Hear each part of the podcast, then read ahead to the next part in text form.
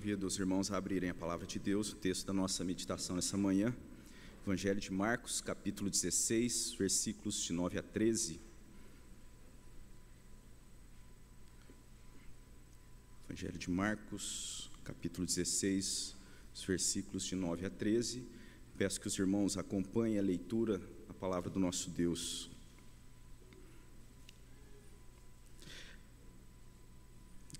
Leiamos atentamente a palavra de Deus. Você que está participando aí pela internet, eu convido você também a se voltar com toda a reverência à palavra de Deus nesse momento. Havendo ele ressuscitado de manhã cedo, no primeiro dia da semana, apareceu primeiro a Maria Madalena, da qual expelira sete demônios. E partindo ela, foi anunciá-lo àqueles que, tendo sido companheiros de Jesus, se achavam tristes e choravam. Estes, ouvindo que ele vivia e que fora visto por ela, não acreditaram. Depois disto, manifestou-se em outra forma a dois deles que estavam de caminho para o campo, e indo eles o anunciaram aos demais, mas também a esses dois eles não deram crédito. Oremos mais uma vez. Pai, essa tua palavra, nós clamamos, ó Deus, a tua graça e a tua misericórdia. Que o Senhor fale aos corações, ó Deus, nos edificando e também fortalecendo, ó Deus, na, na nossa fé para a honra e glória do teu nome. Essa oração, ó Deus, que fazemos em nome de Cristo Jesus. Amém.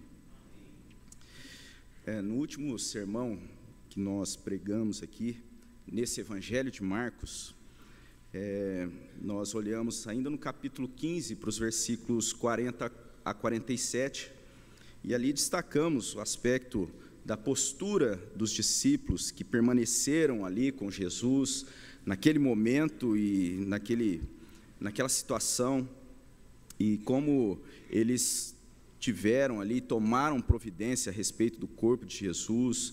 É, naquela, naquele momento, nós destacamos as mulheres que estavam presentes ali também, José de Arimateia.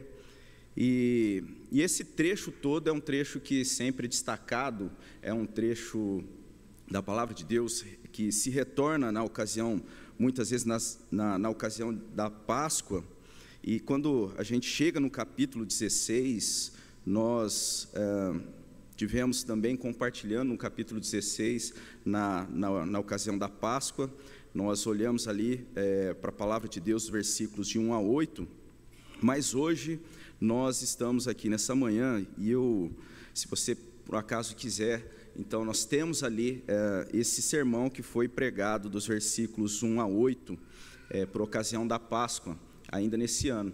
Então, é um texto que, assim, bem destacado, hoje a gente já é, se coloca aqui a estar tá refletindo dos versículos de 9 a 13. E naquela ocasião, então, a gente olhou para esse aspecto, né, a ressurreição de Jesus, e nessa manhã, então, nós olhamos aqui e destacamos também que Jesus ressuscitou. E esse trecho aqui, a partir do versículo 9 do capítulo 16, é, existe uma, uma discussão a respeito né, é, desse trecho da palavra de Deus. Alguns documentos é, mais antigos não consta esse trecho aqui no Evangelho de Marcos. E, isso porque, é, por, pelo fato, então, de não estar presente na, nesses documentos antigos, que faz parte da formação de todo o cânon, é, essa situação ela se dá e não deve abalar nossa confiança, porque nesses documentos antigos não está presente, mas nos mais novos eles já constam ali esse trecho final do Evangelho de Marcos.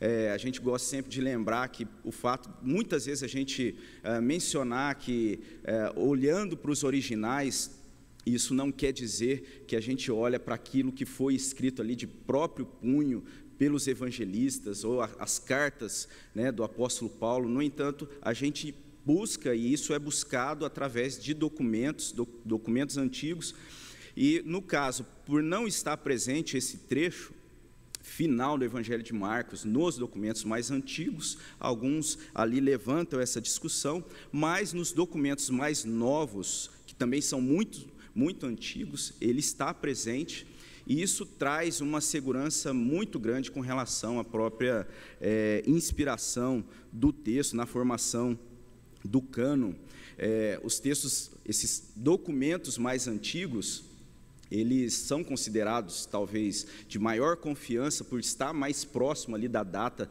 em que foram escritos de maneira ali de próprio punho, mas no entanto, é, por serem mais antigos também, eles acabam sendo documentos mais desgastados.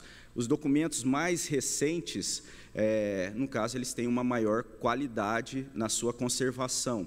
E a gente fala isso só para trazer com relação à maneira como isso e o próprio cânon da, e a inspiração é discutida, é tratada, mas com toda certeza e com toda confiança com relação a esse estudo na matéria, com relação à própria uh, análise desses documentos, da veracidade, da veracidade disso, a gente pode ter toda tranquilidade, porque uh, os documentos são analisados e mesmo aqueles que são feitos de maneira apenas científica, pela própria ciência, com relação aos documentos inspirados da palavra de Deus, a gente tem muito mais, é, mais quantidade é, de documentos, muito mais é, relevância desses materiais sendo trazidos e, e, isso não deve afetar a nossa consideração. E mesmo olhando para esse trecho final, o que a gente encontra aqui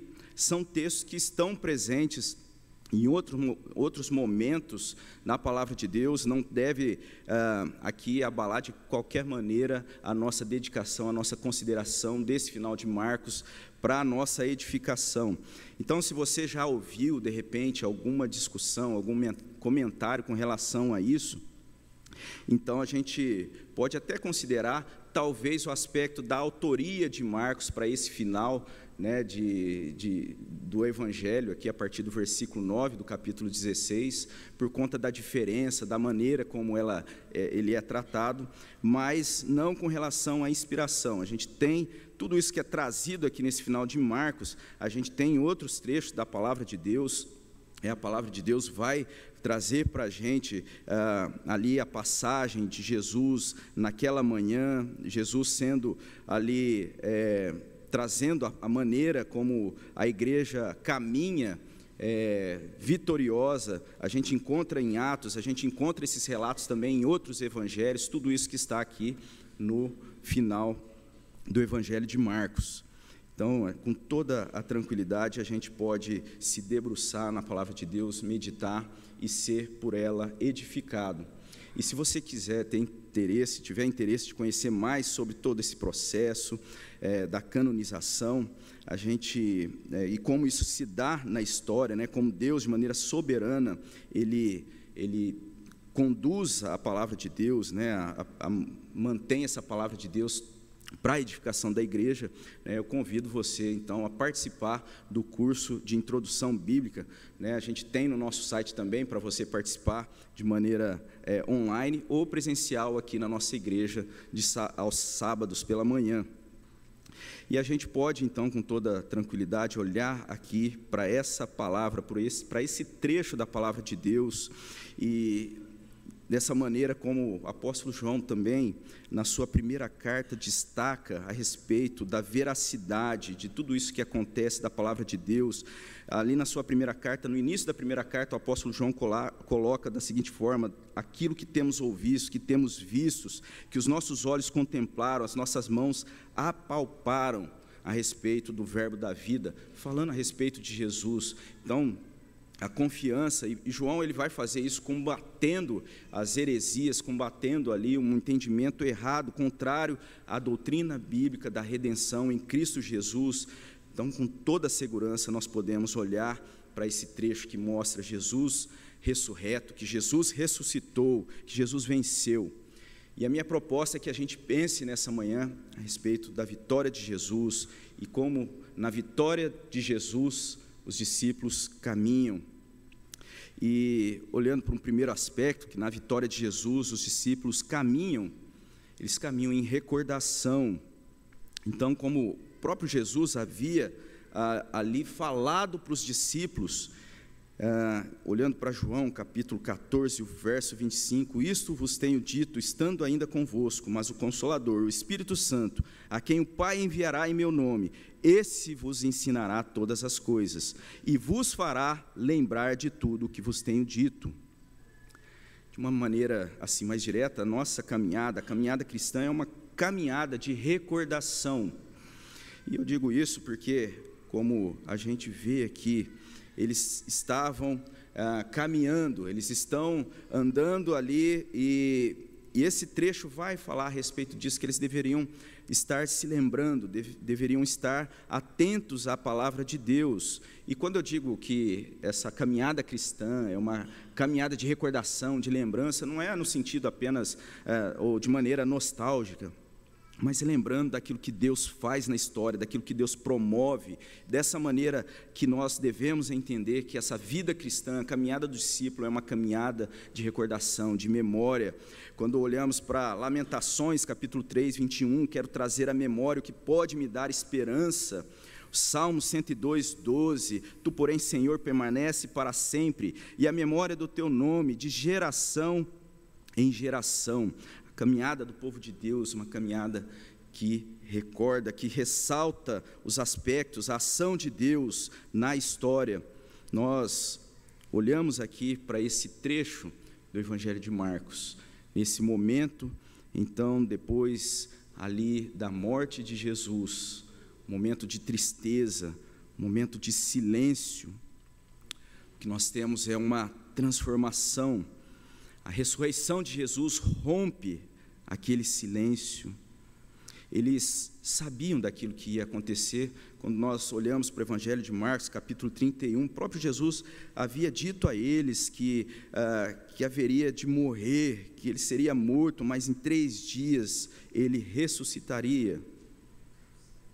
Talvez um pensamento a gente poderia pensar, né? Jesus morreu e onde Jesus esteve ali durante esses três dias, é, existe uma ideia equivocada a respeito disso e até um entendimento também equivocado com relação ao credo, que nós dizemos que Cristo desceu ao Hades e ressurgiu dos mortos, e quando é dito ali que Cristo desceu ao Hades, talvez o um entendimento errado seria aquele que é, Jesus teria de fato descido ao inferno. Isso muitos vão ah, destacar pelo trecho de 1 Pedro, vers 1 Pedro 3, versículo 18, que ali a gente encontra que Jesus, morto na carne, pregou aos espíritos, aos espíritos em prisão. Então, esse entendimento que Jesus teria descido ali ao inferno por conta dessa declaração, mas nós entendemos de maneira diferente. Uh, Luiz Berkoff nos ajuda a interpretar, a entender isso, e ali o que esse servo de Deus vai dizer que a interpretação comum que os protestantes fazem dessa passagem é que no Espírito Cristo pregou por meio de Noé aos desobedientes que viviam antes do dilúvio, que eram espíritos em prisão. Então, o trecho, a maneira correta de se entender aquilo que está dito lá em 1 Pedro, e que está se referindo justamente lá ao, ao Antigo Testamento, com relação a, a a maneira como se, ah, como aqueles que foram e receberam o um anúncio na, da salvação na Arca de Noé, é essa ideia que é trazida ali. Bavin, que vai dizer simplesmente que a expressão aqui empregada em 1 Pedro é que Jesus vivifica depois de ressurreto. E, e assim, nós devemos ter toda a tranquilidade de saber também que nesse período em que Jesus esteve ali, como nós olhamos a palavra de Deus, em que ele morreu, ainda sofrendo o efeito da morte em sua humilhação, nós entendemos que uh, ele estava, como assim como vemos no Evangelho de Lucas, no capítulo 23, e lá no versículo 42, Jesus vai dizer a um dos ladrões: é, Jesus responde a um dos ladrões: Em verdade te digo que hoje estarás comigo no paraíso.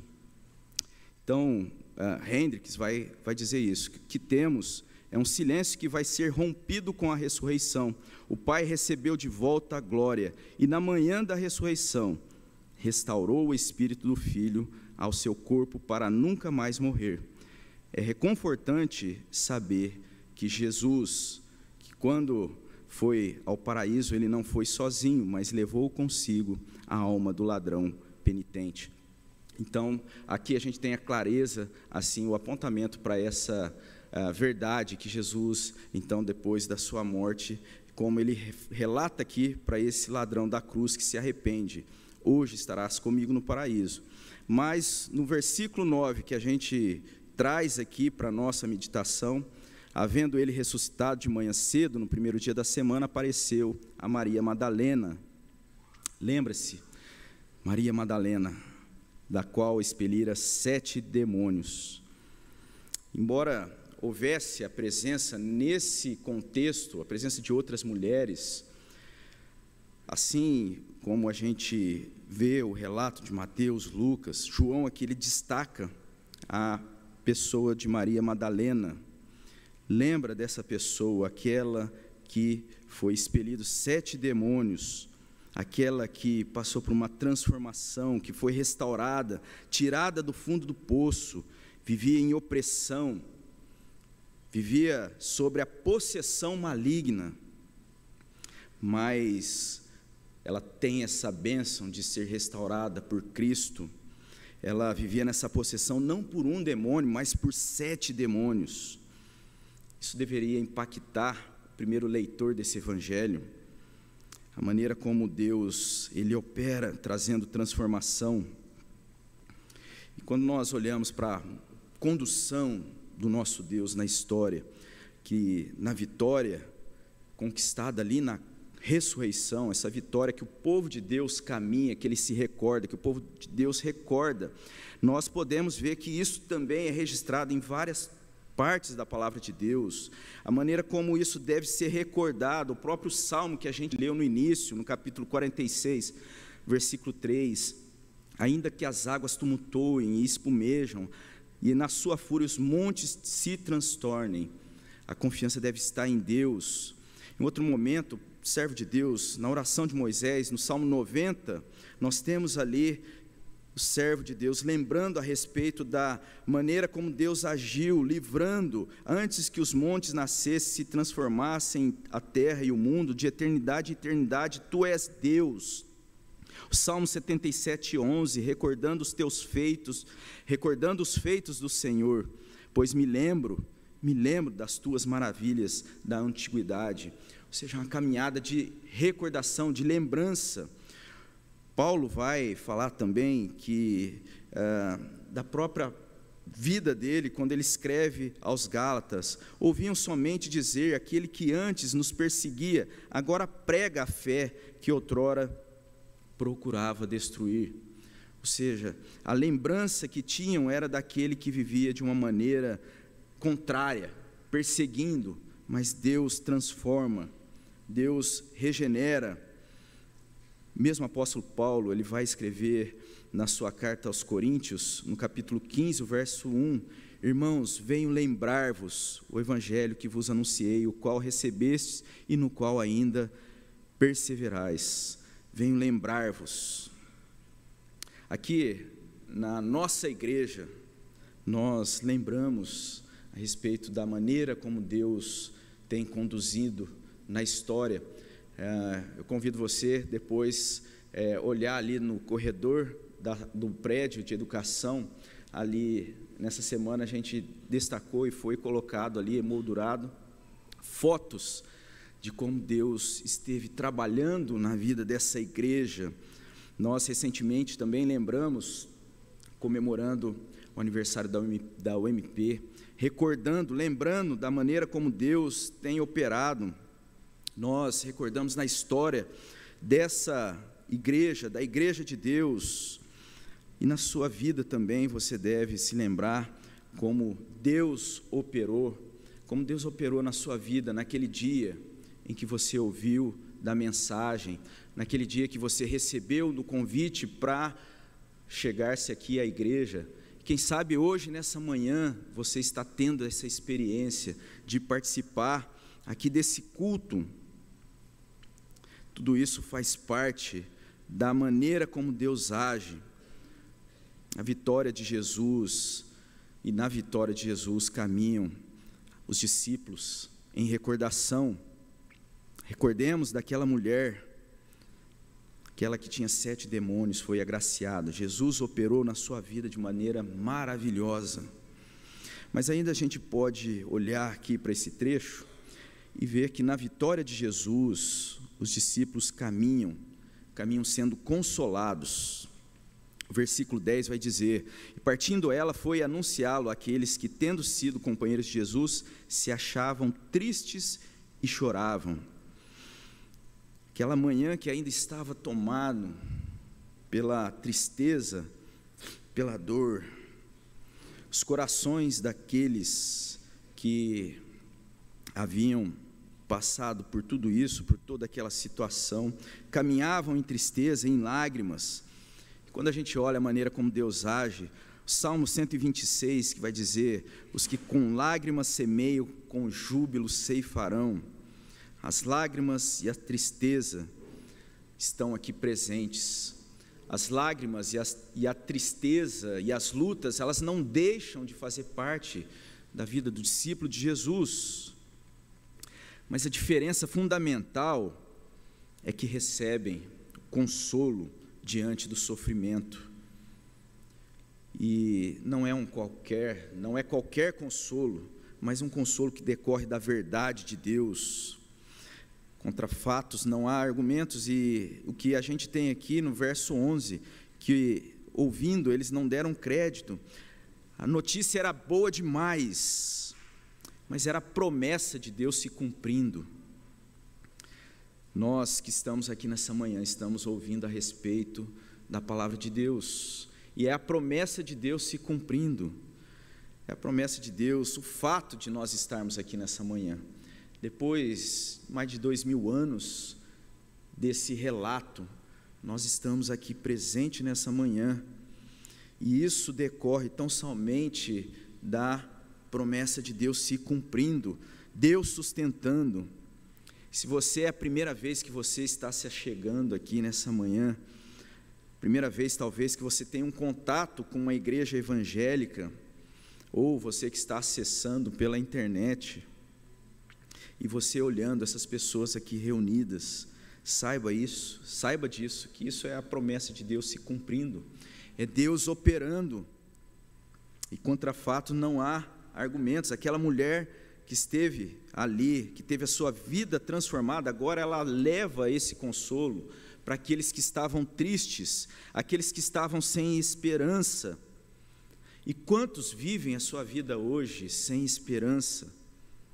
Ou por não conhecerem a promessa de Deus, a promessa de Deus que se cumpre, a palavra de Deus verdadeira por não terem ouvido a respeito de Jesus, da salvação, dessa promessa verdadeira, ou talvez por terem ouvido e não terem dado a devida atenção, ou simplesmente por terem sido instruídos por falsos mestres. Quantos vivem a sua vida sem esperança? Mas essa mulher que a que recebeu dessa bênção, que teve a sua vida transformada, agora ela é canal de bênção àqueles que estavam tristes e que choravam. E a gente vê que ela compartilha, ela não está levando aqueles que estavam ali tristes, chorando, abatidos, ela não está levando qualquer informação. O que ela compartilha é algo relevante nós devemos cuidar muito assim a respeito daquilo que a gente compartilha também na nossa vida, nas nossas rodas de conversas. Nós devemos ser propositais em levar da verdade, de esperança, de consolo. Tantos vivem sem esperança. E nós devemos fazer isso a partir daquilo que a gente também experimenta. O servo de Deus, Tim Keller ele escreve algo interessante. Ele diz assim: em tempos antigos, reconhecia-se amplamente a superioridade dos recursos do cristianismo para enfrentar o mal, o sofrimento e a morte. Nos tempos modernos, embora isso não seja discutido publicamente, O cristianismo continua oferecendo aos sofredores recursos bem mais eficientes do que qualquer cultura secular possa oferecer. Esses recursos, no entanto, repousam em crenças bíblicas e robustas e características. E ele continua a destacar aspectos assim fundamentais dessa crença robusta na palavra de Deus. E a primeira que ele destaca é que o nosso Deus é um Deus pessoal, sábio, infinito. Ele continua dizendo que o segundo aspecto é que Jesus, Deus, ele veio ao mundo, sofreu conosco e por nós de maneira sacrificial, não de maneira indiferente, mas está do nosso lado e ainda, por meio da fé em Jesus, temos certeza da salvação. E isso é bem mais reconfortante do que qualquer informação, filosofia. Jesus ele sofreu a punição, pagou o preço para o perdão dos nossos pecados. E aí ele vai dizer que a grande doutrina é a da ressurreição para todos os que creem. E ele completa que isso é algo que traz profunda alegria e consolação. A ressurreição não é apenas um consolo, é uma restauração, é uma reversão daquilo que seria irreversível. Mas é isso, nos tempos de hoje, muitos acreditam em Deus, talvez até acreditam em um Deus, né, que existe um Deus. Muitos até frequentam igrejas, mas se a gente perguntar se, se eles têm certeza da salvação, se eles creem serem aceitos por Deus, se eles creem que a morte de Jesus é real e que a ressurreição também foi real e que isso traz algo ah, verdadeiro e que isso é algo real, é provável que muitos não vão ah, dar uma resposta positiva a essas afirmações. O que é dito, que esse servo de Deus traz, que isso é muito pior do que uma descrença total em Deus. Ele diz assim: o teísmo, sem a certeza da salvação e da ressurreição, é bem mais decepcionante em meio da dor do que o ateísmo. No sofrimento, crer em Deus superficialmente ou apenas na teoria é pior do que não acreditar em Deus de forma nenhuma. Então, nós temos aqui, e na palavra de Deus, e na obra de Jesus, o perfeito consolo, esse Deus que é verdadeiro e que nos convida na Sua palavra: vinde a mim, todos que estão, estáis cansados e sobrecarregados, é o que Jesus diz no Evangelho de Mateus, capítulo 11, versículo 28. É um convite da palavra de Deus, é um convite que nós temos sendo feito aos servos de Deus na história. Quando nós olhamos o catecismo de Heidelberg, qual é o seu único consolo na vida e na morte? O que é respondido ali nessa, nesse catecismo, nesse ensino importante da doutrina cristã, é respondido da seguinte forma: O meu único conforto é que corpo e alma, na vida e na morte, que não pertenço a mim mesmo, mas o meu fiel Salvador Jesus Cristo, que ao preço do seu próprio sangue pagou totalmente por todos os meus pecados e me libertou completamente do domínio do pecado. Ele me protege tão bem que contra a vontade do meu Pai do céu não poderei, não perderei nem um fio de cabelo. Na verdade, tudo coopera para o meu bem e o seu propósito, todo o seu propósito é para a minha salvação. Portanto, pelo seu Espírito, ele também me garante a vida eterna e me torna disposto a viver para Ele daqui para frente, de todo o coração. Na vitória de Jesus, os discípulos caminham em recordação, na vitória de Jesus, os discípulos caminham sendo consolados na vitória de Jesus, os discípulos caminham anunciando. Versículo 12 e 13. Depois disso, manifestou-se, em outra forma, dois, a dois deles que estavam de caminho para o campo, e indo eles anunciaram aos demais, mas também a esses dois não deram crédito.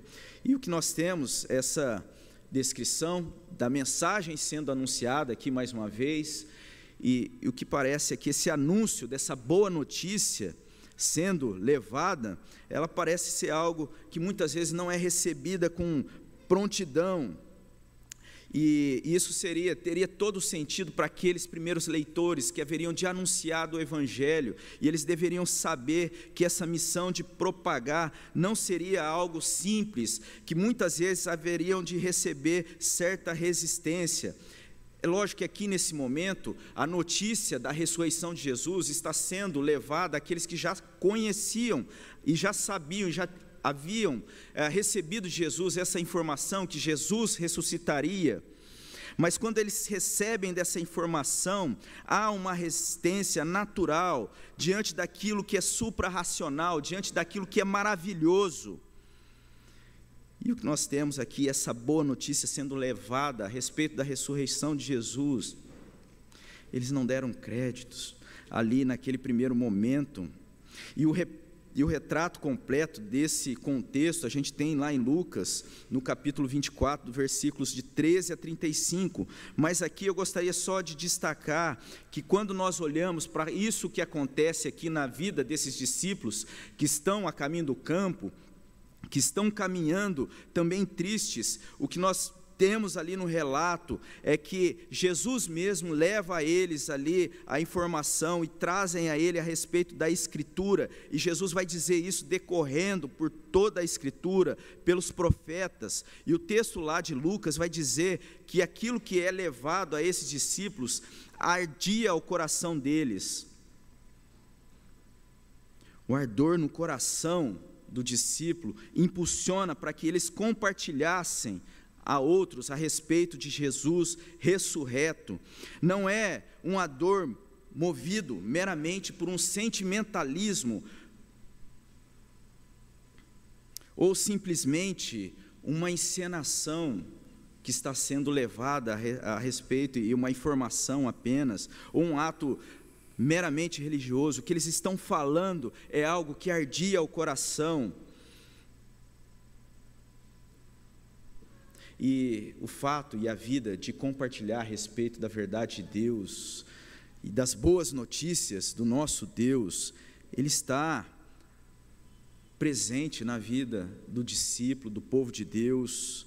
Aqui mesmo a gente vê que Maria Madalena, ela recebe, ela tem essa informação e ela vai compartilhar esses discípulos que recebem então de Jesus, quando Jesus ali aparece a eles, é, eles seguem a compartilhar dessa verdade. No Antigo Testamento que nós temos ali, Moisés repetindo a lei aos, a, em Deuteronômio capítulo 6, verso 2, é dito que eles deveriam levar o, aos filhos, a, aos filhos dos filhos, e isso deveria ser prolongado de geração em geração. No Novo Testamento, o apóstolo Paulo, possivelmente na sua última carta, aquilo que nós temos da parte de Deus registrado de maneira tão profunda é algo que deveria ser feito pela igreja, algo que é instruído para esse jovem servo de Deus, Timóteo, no capítulo 2, aliás, em 2 Timóteo, capítulo 4, versículo 2, em que nós encontramos: prega a palavra, insta que a ser, seja oportuno, quer não, prega a palavra, essa é uma instrução. A igreja do povo de Deus, ela caminhou trilhando essa jornada de anunciar a palavra de Deus, a vitória de Jesus. Então, o discípulo de Jesus, ele caminha anunciando.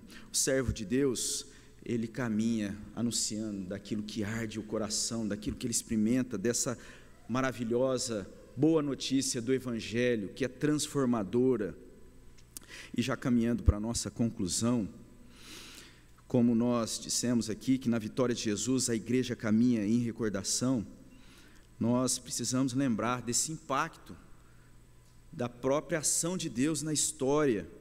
Nós temos a maneira como Deus age na recordação de tudo aquilo que ele fez na história e como isso é impactante na história do povo de Deus.